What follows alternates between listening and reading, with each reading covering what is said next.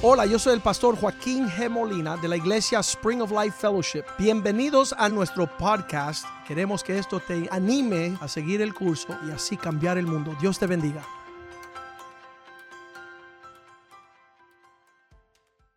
Señor, queremos que tú abras los ojos de nuestro entendimiento, que nuestro corazón puedas recibir tu palabra tu palabra siendo lámpara a nuestros pies, luz a nuestra vereda.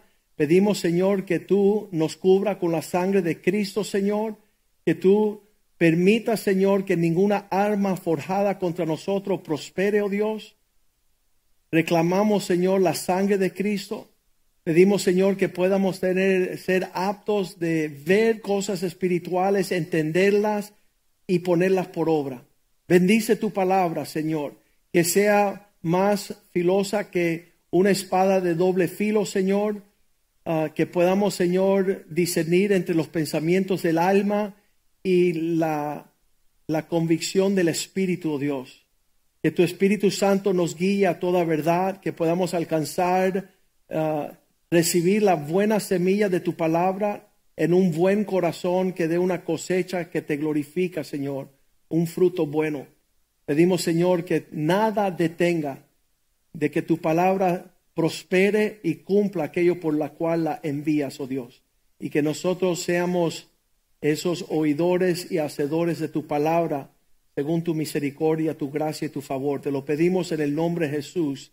Amén y amén. Entonces, ah, se complica ah, poder percibir en una forma correcta cómo debemos de criar, la palabra se llama crianza, que, es el proceso de crianza, porque ah, tenemos la responsabilidad de criar nuestros hijos. Ah, cuando comenzamos la iglesia, nuestros hijos, yo y Ivette, mi esposa y yo, teníamos tres varoncitos, tenían año uno, dos añitos y tres añitos, un añito, dos añitos y tres añitos. Y el desafío es, ¿qué sería de esos tres, estas tres criaturas 24 años después, pudiesen ser, según las estadísticas, que peores seres humanos son los hijos de los pastores.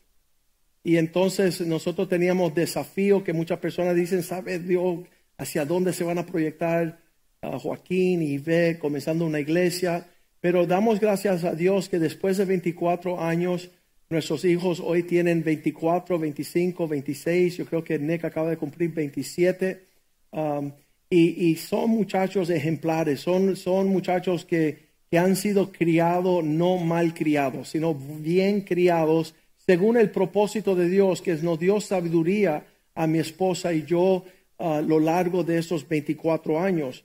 Pero desde un comienzo, cuando yo, yo dije en el primer servicio, cuando Ivette me pidió casarme con ella, um, no fue así. Ella corrigió y dice, no, no, fuiste tú el que pediste que te casase. Entonces, yo estaba manejando la corte y, yo decía, Señor, de verdad que esto, ¿qué, qué, qué sucede con una, un compromiso de por vida hasta que la muerte nos separe?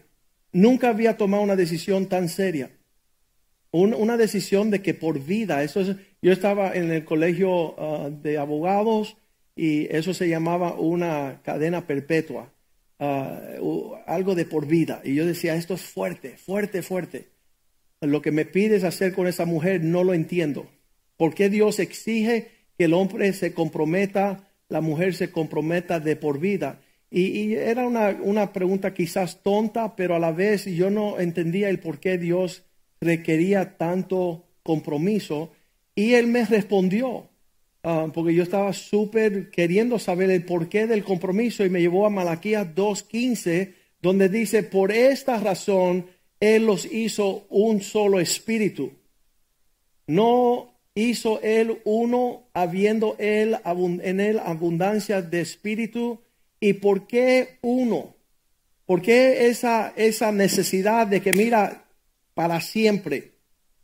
Y yo, yo, decía, yo no, sé tomar una decisión tan importante así.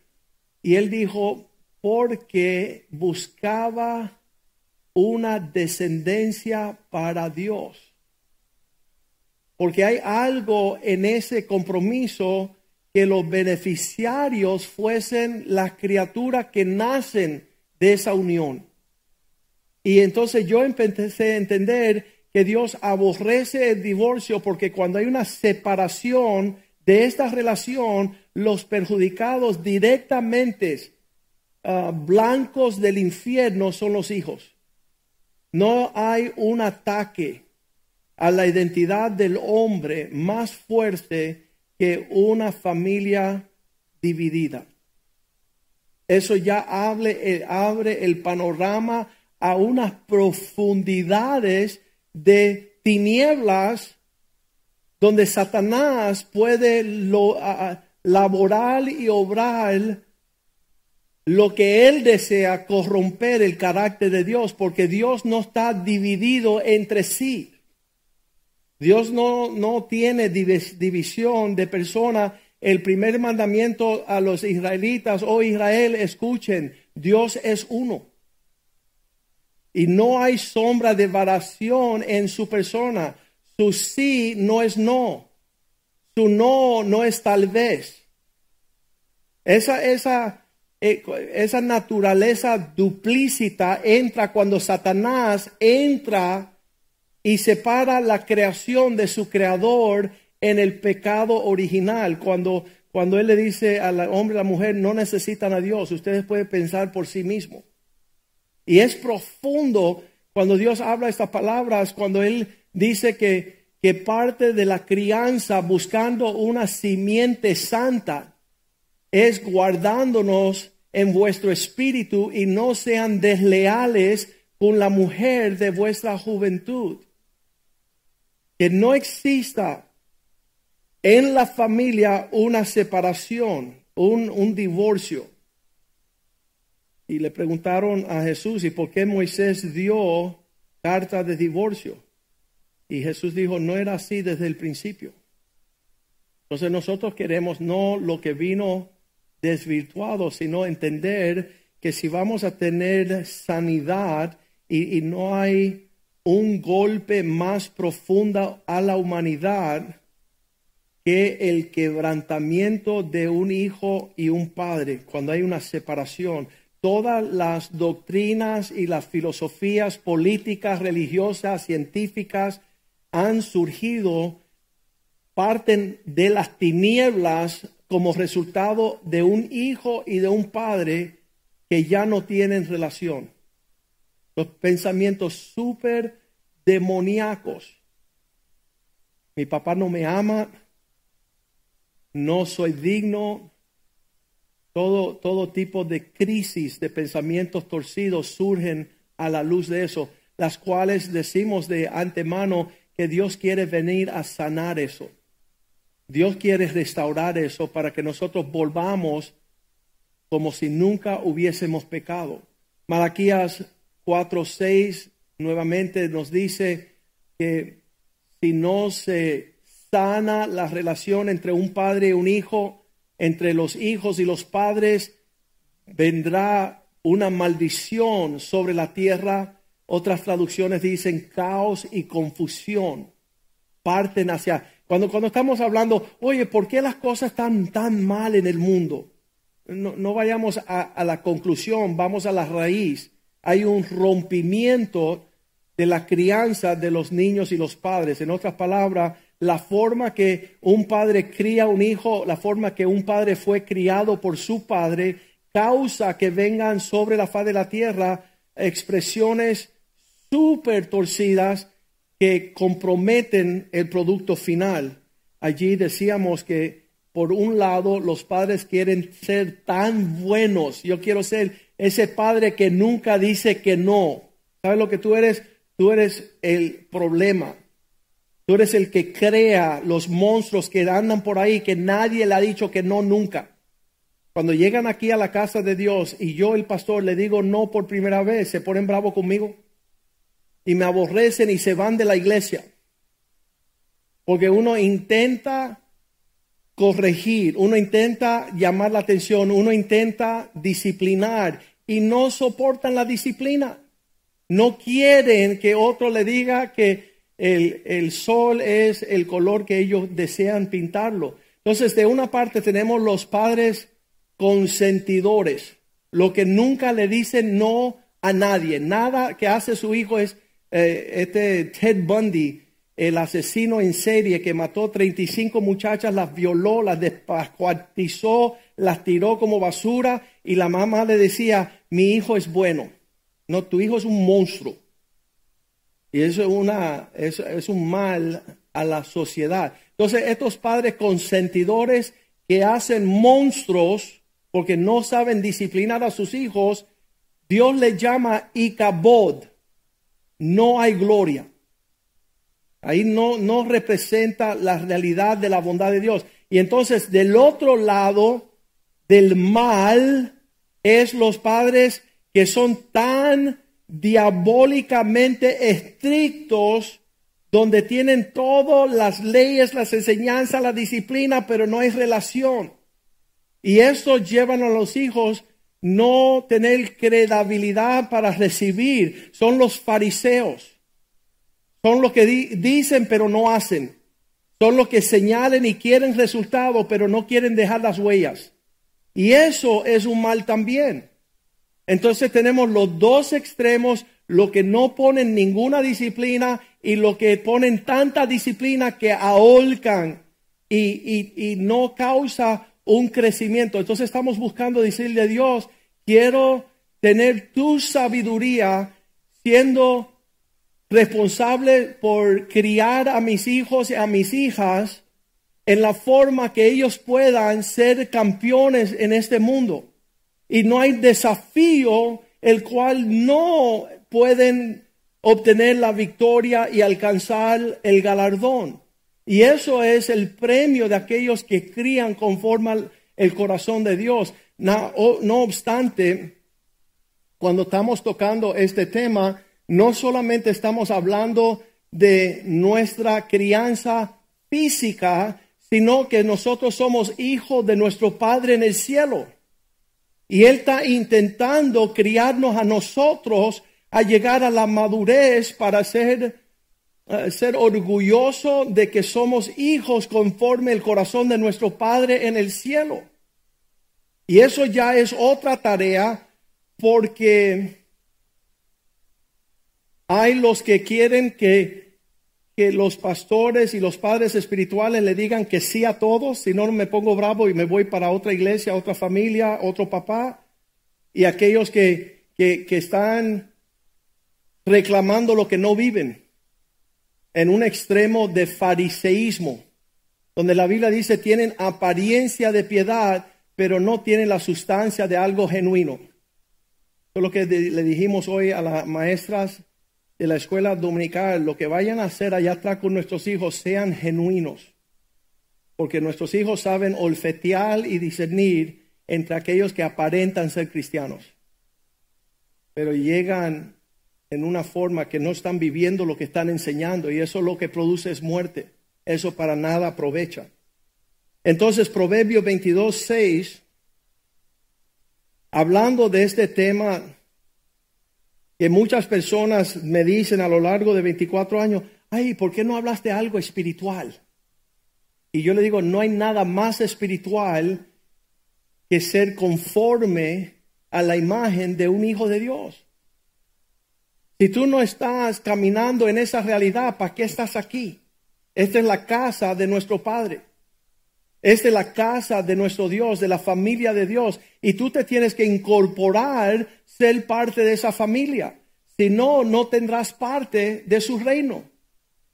Si no eres un hijo de Dios, si no eres una hija de Dios, y más bien eres una hija del diablo, porque conforme sus obras haces tú. Tú piensas más como el diablo que como Dios. Y entonces Aquí dice, instruye al hijo, al niño, en su camino. Eh, hebreicamente, en su camino era una ilustración de cómo vuela el, la flecha. Lanza a tu hijo como una flecha que dé al blanco. Y sabemos que cuando fuere viejo, edad avanzada, no se apartará del el camino en que está volando. No va a haber desvío. cuando hay un desvío, estábamos hablando de la iniquidad el miércoles por la noche, las profundidades, las profundidades de una herida que causa enfermedad. Y nosotros nos preocupa mucho no ser enfermos y no tener enfermedad, pero tenemos que lidiar con la raíz que se llama la iniquidad. El, el golpe que fue recibido, que es más profundo que el cuerpo físico. Hay que sanar de raíz para ser sanado de enfermedad. Y aquí hay muchas heridas ah, que vienen desde nuestra niñez. Y un predicador dice, Joaquín, el problema no es que no hubo suficiente tensión entre el arco y, ¿cómo se llama la? No la flecha, pero el que lo lanza, ¿verdad? El arquero, pero el arco es la madera que detiene el, hilo, ¿no? Y el, el hilo es la tensión que va a tener la flecha. Y él dice, Joaquín, tú puedes tener todo eso bien. La cuestión es que la flecha está rota, está quebrantada.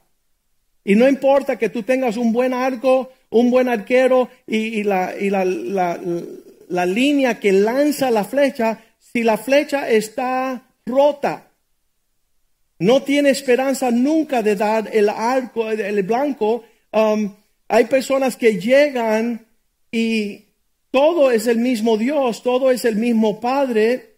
Eh, lo que en nuestra casa surgió el ejemplo de mis hijos, que ellos se velaban el uno el otro.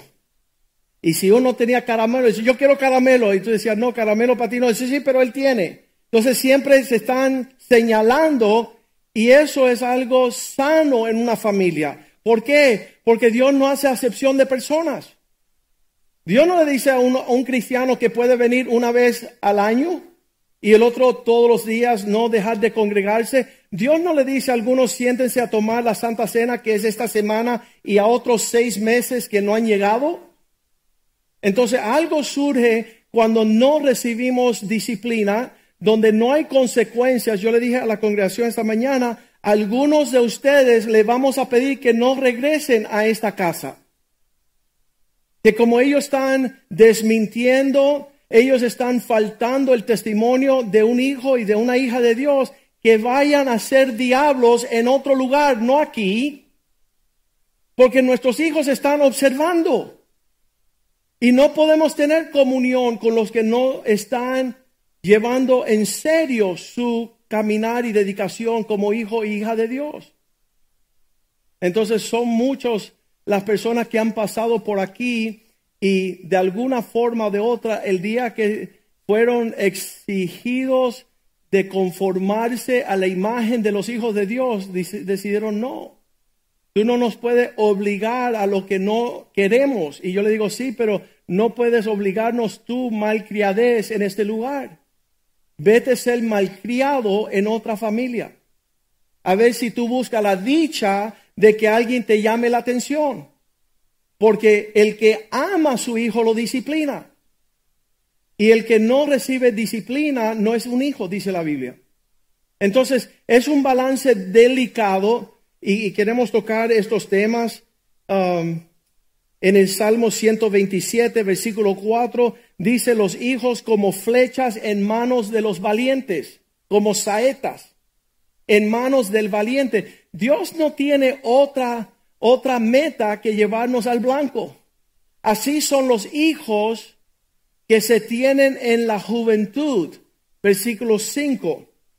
Bienaventurado el hombre que llena su aljaba de estas flechas, no será avergonzado cuando ellos hablen con los enemigos en la puerta de la ciudad. No hay mayor gozo de ver nuestros hijos ya 24, 25, 27 años que saben señalar el camino. Se han dejado adiestrar, se han dejado educar, se han dejado disciplinar y hoy son hombres y mujeres hechas derechos. Son, están caminando bien conforme el ejemplo que se le mostró en casa. Y eso es lo que quiere Dios. Él quiere que seamos sus hijos, flechas en manos de valiente, que den al blanco y no estemos al azar en cualquier uh, dirección. Cuando Dios le, le, llama la atención a sus hijos en el Salmo 82, Él tiene una pregunta que debemos de hacernos todos. ¿Cuál es la pregunta que Dios le hace a sus hijos? Cuando Él se reúne en familia, si Dios tuviera una reunión en familia, el Salmo 82 es el clásico de todos los tiempos, versículo 1, cuando Él dice, y Dios está en reunión con los dioses o aquellos llamados ser conforme su carácter. Él está en reunión con los dioses. En medio de los dioses, Él toma una decisión. Él va a trazar una línea. ¿Cuál es la línea que Dios traza? Versículo 2. ¿Hasta cuándo juzgarán injustamente? Cuando están trazando una línea, porque Él no la pone donde va? Porque siempre están titibullando, tratando de buscar un norte, pues ya Dios marca los parámetros y las medidas. Él nos uh, enseña vivir, mover. Él nos enseña cómo conducirnos. La prioridad de Dios es nuestra búsqueda. Un hijo de Dios lo que busca es el placer de su Padre. Y eso nos mostró Jesucristo eh, teniendo 30 años, que él decía, solo hago lo que a Dios le agrada. No, no tengo otro norte. Él fue el que me envió y Él siempre está conmigo y yo solo hago lo que Él pide de mí, lo que le place a Él. Y la pregunta Dios le hace a sus hijos, ¿hasta cuándo vas a seguir viviendo injustamente? ¿Y cómo lo hago Dios? Aceptando el favor o la persona de los impíos.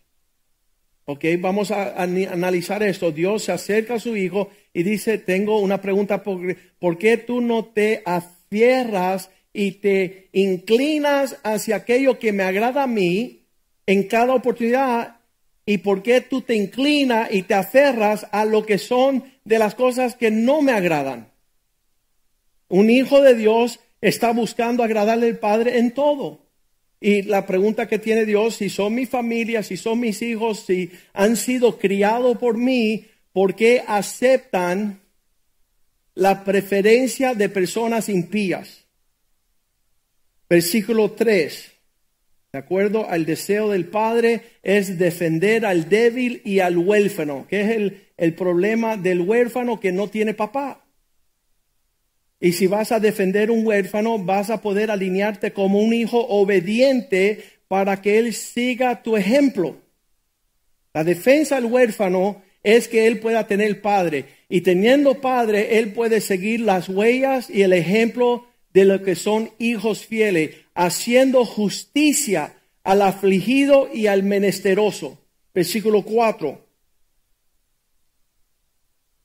Así van a librar al afligido. Estás viendo, aquí tenemos una niña preciosa que se llama Paz. Y Pasita fue a comer con sus padres a un restaurante y se llega un muchachito de 25 años con aretes y Paz le dice, oye, eso es de mujeres. Y el hombre se queda como pasmado diciendo, ¿y esta enana quién la enseñó? ¿Quién le enseñó? Unos padres. ¿Y quién es el afligido ahí? Él. Porque hay una niña que conoce ya cómo trazar una línea. Y estamos viviendo un mundo confundidos. Y aún entre cristianos que no tienen familia, que cambian de pastor, que cambian de... Es, es una maldición ser cristiano sin paternidad. Es igual que ser cristiano sin una cruz donde no se niegan a sí mismos, donde no doblegan su voluntad, librarle de las manos de los impíos, al necesitado, a estas personas que nunca tuvieron familia, que no conocen lo que es ser corregidos. Me, encantó, yo, yo tenía 13, 14 años, no era cristiano todavía, y, mis padres querían que yo regresara a cierto tiempo en el fin de semana, y, y mi amigo se me acerca y dice, Joaquín, ya teníamos como 16. Y él dice, de los 10 años mis padres nunca más me exigieron nada. Y tus padres, tú tienes 16 y quieren que tú llegues temprano. Lo que me muestra a mí que mis padres no me aman, pero tus padres sí te aman. y cambió mi trayectoria, escuchándolo de, punto de vista de él. Viendo que donde hay una persona que te pide cuentas y está interesada por tu bienestar y no acepta tu malestar, eso es un papá. Eso trae corrección. Eso es un lugar saludable porque si no hay corrección, si no hay llamada de atención, si no hay disciplina, entonces no eres hijo. Y no siendo hijo, ya tú sabes de quién eres hijo. Porque Satanás no tiene límites, no acepta corrección, no tiene ningún tipo de autoridad que él acepta. Y entonces eso lleva a Dios decir, si no van a ofrecerle la sanidad al afligido y al huérfano, versículo 5, tengo que concluir que no saben. ¿A quién le está diciendo que no saben? A sus hijos. Ninguno entiende. No saben, no entienden y esto los lleva a andar en tinieblas causando que todos los cimientos de aquello que edifica en la tierra comience a temblar. ¿Qué son eso? Las instituciones que Dios ha provisto. El matrimonio es un desastre con un malcriado. Y todas las mujeres dicen, amén. Estás criando un malvado en casa cuya mamá, eso pasó en Perú, dice, pastor, fui donde mi suegra y le dije, mira, te devuelvo tu hijo de 50 años para que lo termines de criar. No me des a mí un malcriado. Es una ofensa. Uno que está tirando perretas, pataletas, un insoportable, arrogante, malvado, que no escucha opinión de nadie, donde es un egoísta. Es una mala crianza. Y la persona dice, ay pastor, mi hijo. No, el problema de su hijo es usted. Tú tienes que lidiar con estas áreas de tu vida que tú justificaste por causa del abuso de tu niñez. Si hubo abuso, si hubo negligencia, si hubo ausencia. Eso no te da el, el derecho de ser consentimiento a tus hijos. Dándole consentimiento en todo a tu hijo porque estás maldiciendo a tu hijo. Estás criando un monstruo en casa. Y fue con un pastor amigo que en casa, él andaba por ahí predicando en todas las tarimas de las iglesias, en todo, y en casa su hija criando, queriendo ser varón. Y no había quien le dijese a ella que tú no eres varón, mi hijita, porque ahora tiene 30 años y quiere ser hombre.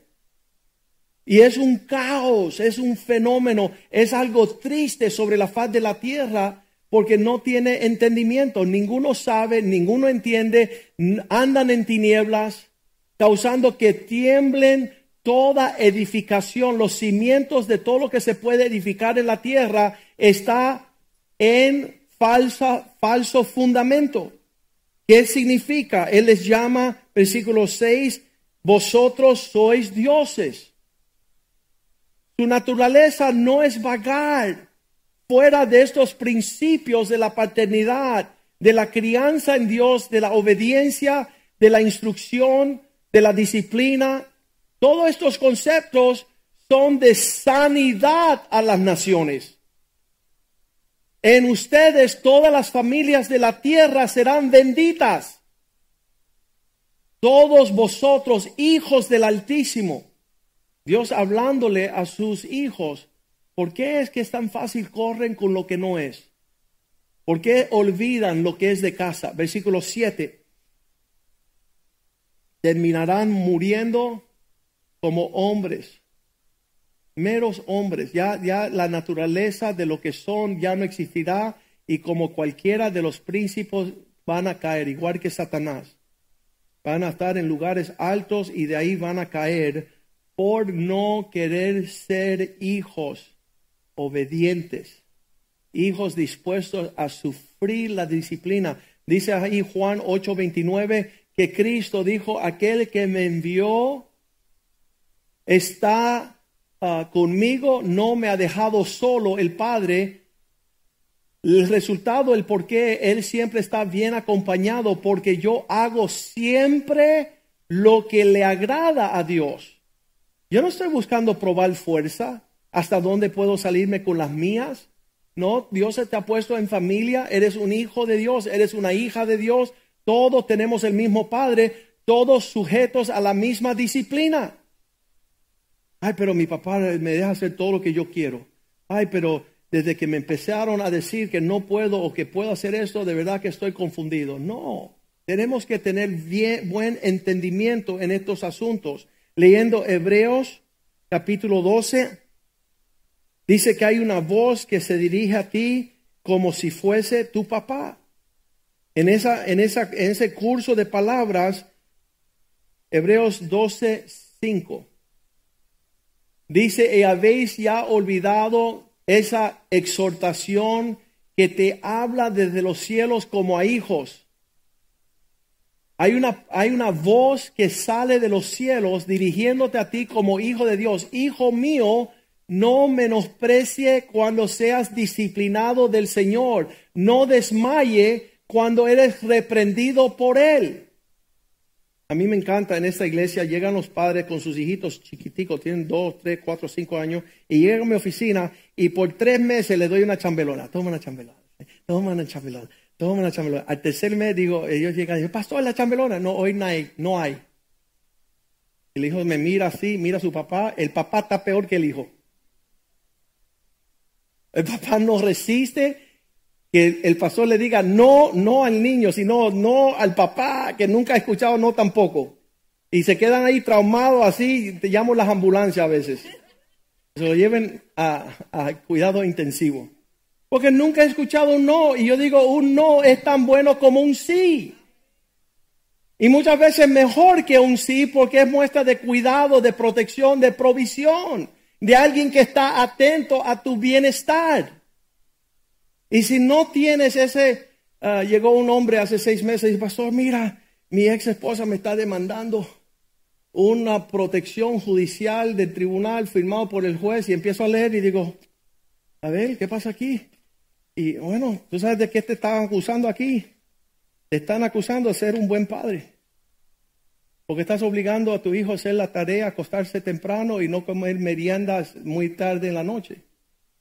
Pero la bruja del otro lado está queriendo que el hijo no tenga papá, que no le marque linderos ni pautas, ni tenga un sí ni un no en su crianza.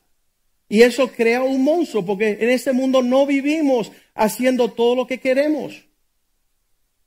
Es necesario que Dios nos ha dado padres y dice, no menosprecie la disciplina del Señor ni desmaye cuando eres reprendido por Él. Versículo 6 nos aclara aún más diciendo, porque el Señor al que ama disciplina. La, disciplina no es señal de abuso, maltrato o ahí no me quieren. Ahí te quieren demasiado. Y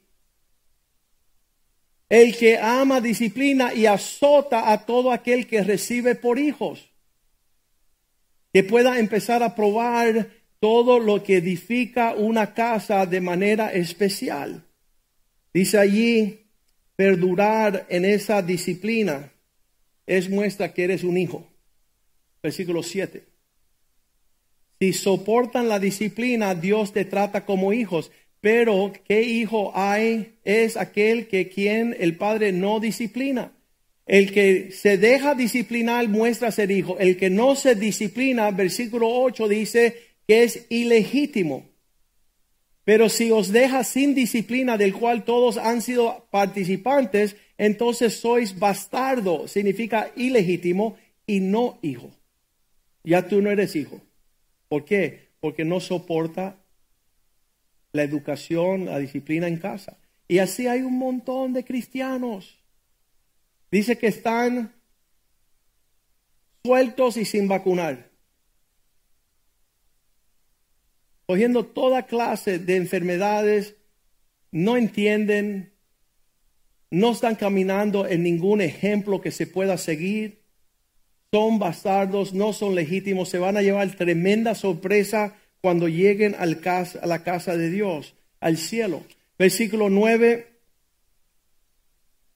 más todos nosotros fuimos, ah, en otra parte tuvimos nuestros padres terrenales que nos disciplinaron y nosotros les venerábamos. Porque no, ¿por qué no más bien obedecer mucho mejor al Padre de los Espíritus y experimentar vida para llevar a un nivel que, que sí es increíble? Versículo 10 dice, y aquellos ciertamente por pocos días nos disciplinaron como a ellos les parecía, pero este para lo que nos aprovecha para que podamos participar de su santidad. Cuando Dios empieza a tratar con nosotros, que no seamos vanidosos, que no seamos mundanos, que no seamos apartados, que no seamos negligentes, toda la manera que Dios empieza a disciplinarnos para entrar, ser conforme a su Hijo, es para que nosotros participemos más aún de la herencia que Él tiene para nosotros. Y todo esto para decir que fuera de esta instrucción y disciplina, podemos terminar como hijos pródigos comiendo entre los cerdos aquellas cosas que Dios nunca quería que con nosotros probásemos. Eh, me encanta el video de estos jóvenes en esta canción de Rise Up, porque ahí en sus rostros muestran unos jóvenes que pueden ir a mancharse con el mundo y han decidido no hacerlo para honrar sus padres, para honrar la iglesia, para honrar la familia de Dios, para dejar un legado a los que vienen detrás, que sí podemos hacerlo como Dios manda. Y qué lindo es tener un hermano mayor que está dando la talla. Así fue en casa nuestra. Yo no sé por qué Dios le dotó a Nicholas querer ser un hijo obediente. Pero eso causó que todos como flechas se alinearan atrás de él. Nick lo hizo bien, yo quiero hacerlo bien. Si Nick se llevó la bendición, yo quiero la bendición. Si Nick le está dando resultado, negarse a sí mismo, se para aquí delante de la congregación con 26 años y dijo esta palabra, en 26 años nunca he hecho lo que yo he querido y estoy viviendo un sueño. Qué lindo. Qué lindo cuando hay un hijo de Dios que está marcando la pauta animando a otros hijos de, Dios a acompañarlos. Vamos a dar la talla como Él la está dando para recibir nosotros el galardón que Él recibe. Tenemos que ir a ese lugar donde hemos sido golpeados en nuestra niñez para justificar no hacer lo que tenemos que hacer bien. Y seguir siendo malcriados a nuestras esposas, a nuestros esposos, siendo malcriadas, queriendo torcer la línea, queremos probar fuerza, queremos distorsionar para no recibir el resultado que Dios tiene para nosotros de participar de su santidad. Esas palabras son tremendas. El hijo pródigo tuvo que regresar, dijo, Padre, ya yo sé lo que es comer con cerdos, ahora quiero volver, enséñame cómo ser un siervo, cómo obedecer y callarme la boca. Qué difícil es eso para los latinos cuando ellos se llevan el beneficio de caminar de esa forma. Entonces, Dios, ayúdanos a llevar una crianza física a nuestros hijos para que ellos alcancen la sanidad de nuestra disciplina, de nuestra instrucción. Me encanta Génesis 4, versículo 9. Eso es en el comienzo de la creación donde supuestamente nada estaba dañado, Dios se le acerca a Caín y le hace una pregunta, ¿dónde está tu hermano Abel? ¿Dónde está esta persona a la cual tú debes de ser la persona que le está marcando un ejemplo y una pauta como él debe de caminar? Y él le respondió, no sé, ¿soy yo acaso guarda de mi hermano? Cuando tú empiezas a actuar en una forma indebida, donde tú no sabes que eres importante para guardar la estancia de tu hermano, ¿qué, qué palabras más absurdas? En otras palabras, lo que hago yo no tiene nada que ver que afecte a mi hermano y es una mentira. Tú sí eres guarda de tu hermano y Cristo nos mostró el ejemplo.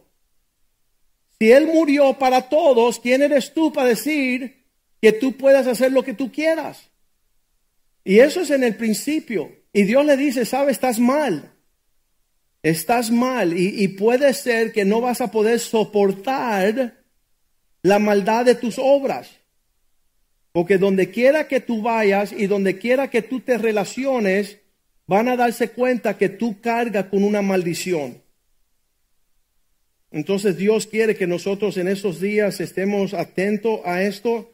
Yo no sé de qué forma llevar a un entendimiento que Dios es nuestro Padre. Obviamente que muchas personas ha dicho eso de hace mucho tiempo, pero lo que es estar en una familia, lo que es conformarse a la imagen del Hijo mayor, lo dice ahí en Romanos 8:29, aquellos que Él predestinó,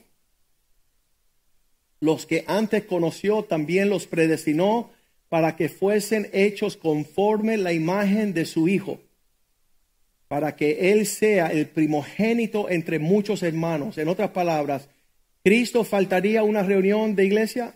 No. ¿Cristo faltaría este miércoles cuando estamos celebrando la Santa Cena? No.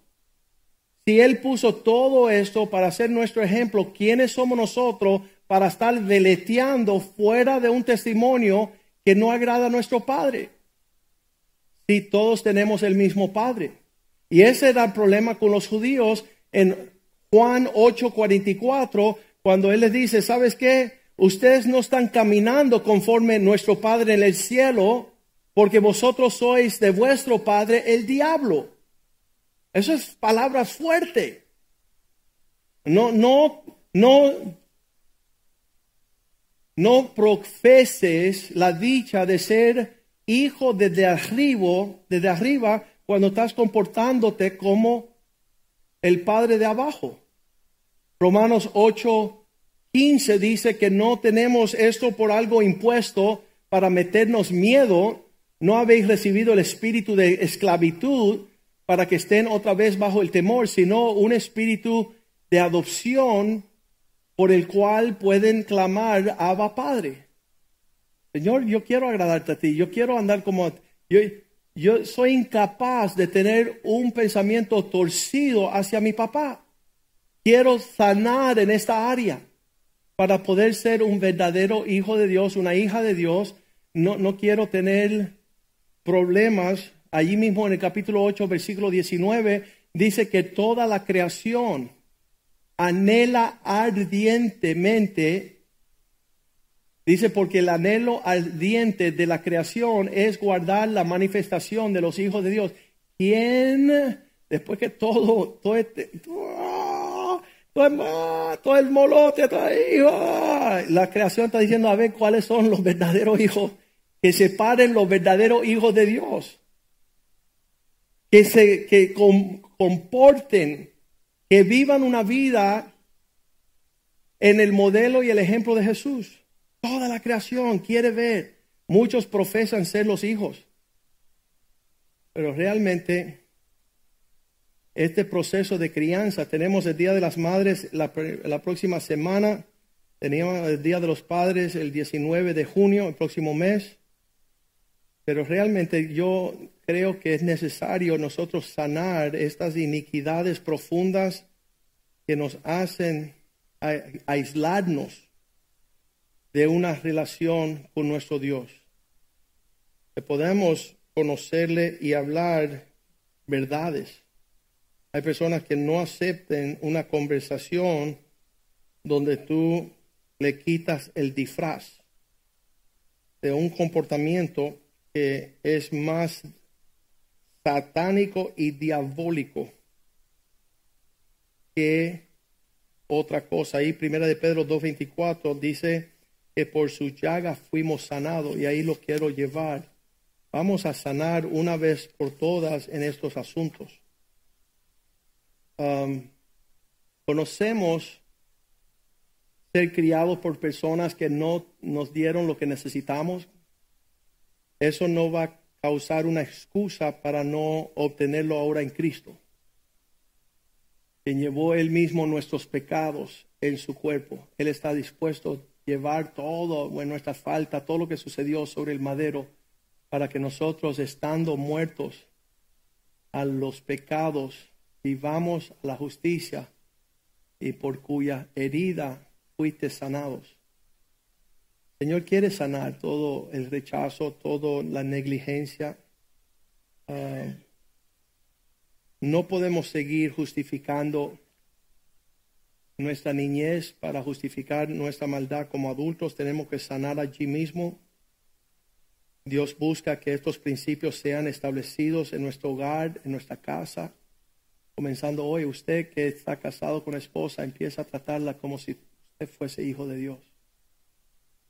Si tú eres una mujer, empiece a tratar a su esposo como si fuese hija de Dios, haciendo santidad y justicia de todas las cosas. Ah, ya el trauma de aquellos que no conocen a Dios no saben cómo superar su vacío y su dolor, pero tú y yo sí sabemos, porque Él es un Padre bueno. Vamos a ponernos de pies esta tarde y pedirle al Señor, Señor, tal y como es mi deseo de criar mis hijos, tal y como es mi deseo criar mis hijos sin fallarles como padres, quiero también yo tener la actitud de no fallarte como hijo. Y yo sobreentiendo cuando yo comencé a ser cristiano, yo dije, ah, ahora que encontré a Cristo, puedo deleitarme un padre que me quiere tanto que me va a dejar ser lo que yo quiero y me va a consentir en todas las cosas. Y uno tiene el torcido. Y Dios me dijo yo no tengo hijos malcriados. Yo sí que no crío malcriados. La crianza de Dios es fiel es balanceada tiene tiene su disciplina tiene su amor. Y no vamos a distorsionar estos conceptos y así dañar nuestros hijos que están siendo criados en el Señor y más bien estamos perjudicados de traer nuestra malcrianza a la casa de Dios para ser consentidos como hijos o niñas de papá. Quiero decir, Señor, quiero crecer saludablemente. Padre, queremos estar agradándote a ti en todo. Queremos pedirte perdón, que tú nos lave, que tú nos sane que tú lleves la profundidad de esa sanidad a nuestra iniquidad, a las áreas donde la flecha está rota. Tú puedes mendarla, tú puedes sanarla, tú puedes restaurar lo que está roto, Señor. Pedimos, Señor, que tú cumplas tu propósito con nosotros, que tú quites todo el dolor, la ansiedad, el rechazo que recibimos durante nuestra niñez y que no la justifiquemos ahora en Cristo en un comportamiento malcriado en tu casa, entre tu familia. Que podamos ser un ejemplo como el primogénito lo fue, Señor. Que podamos poner las huellas donde van, que podamos juzgar lo que a ti te agrada más que lo que le agrada al impío. Pedimos, Señor, que tú nos lleve al querer como al hacer de tu buena voluntad y que podamos vestirnos en esta, en esta generación de personas súper, sumamente torcidas, donde ya no se sabe el género de hombre ni mujer. Los padres están participando, las mujeres están en su dolor rindiéndole pleitesía a lo que es satánico, lo que es torcido. Pedimos que se levante una generación dispuesta a honrar al Padre en los cielos que podamos sanar nuestras heridas, los divorcios del pasado, Señor. Tú dices que tú sanas, tú restauras, tú haces todas las cosas perfectas. Y anhelamos, oh Dios, ver tu gloria llenar la tierra, oh Dios. Que seamos participantes de su, tu santidad, que podamos estos pensamientos que dicen que no somos legítimos, condenarlos al infierno, Dios.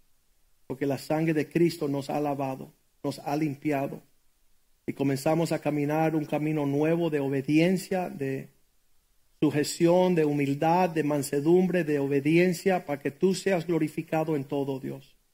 Y pedimos, Señor, que no solo sanes nuestras vidas y restaure nuestras familias, nuestros matrimonios, sino que podamos caminar y enseñar una generación que desconoce estas cosas, oh Dios, en una forma que es atractiva, Señor, que es contagiosa, y que está llena de gozo y de paz. Pedimos en el nombre de Jesús que tú hagas mucho más abundantemente lo que hemos pedido, esperamos. Creemos, oh Dios, que en Cristo Jesús no hay condenación para aquellos de nosotros que hemos sido lavados y redimidos por la sangre de Cristo. Te lo pedimos en el nombre de Jesús el pueblo de Dios dice Amén, amén y amén. Salúdense los unos a otros. Mañana tenemos reunión de varones, de hombres a las 8 de la noche. El jueves salimos para Norte Carolina. Estén orando por nosotros y estén orando por los hombres en Puerto Rico para la expedición que se está preparando. Dios les bendiga.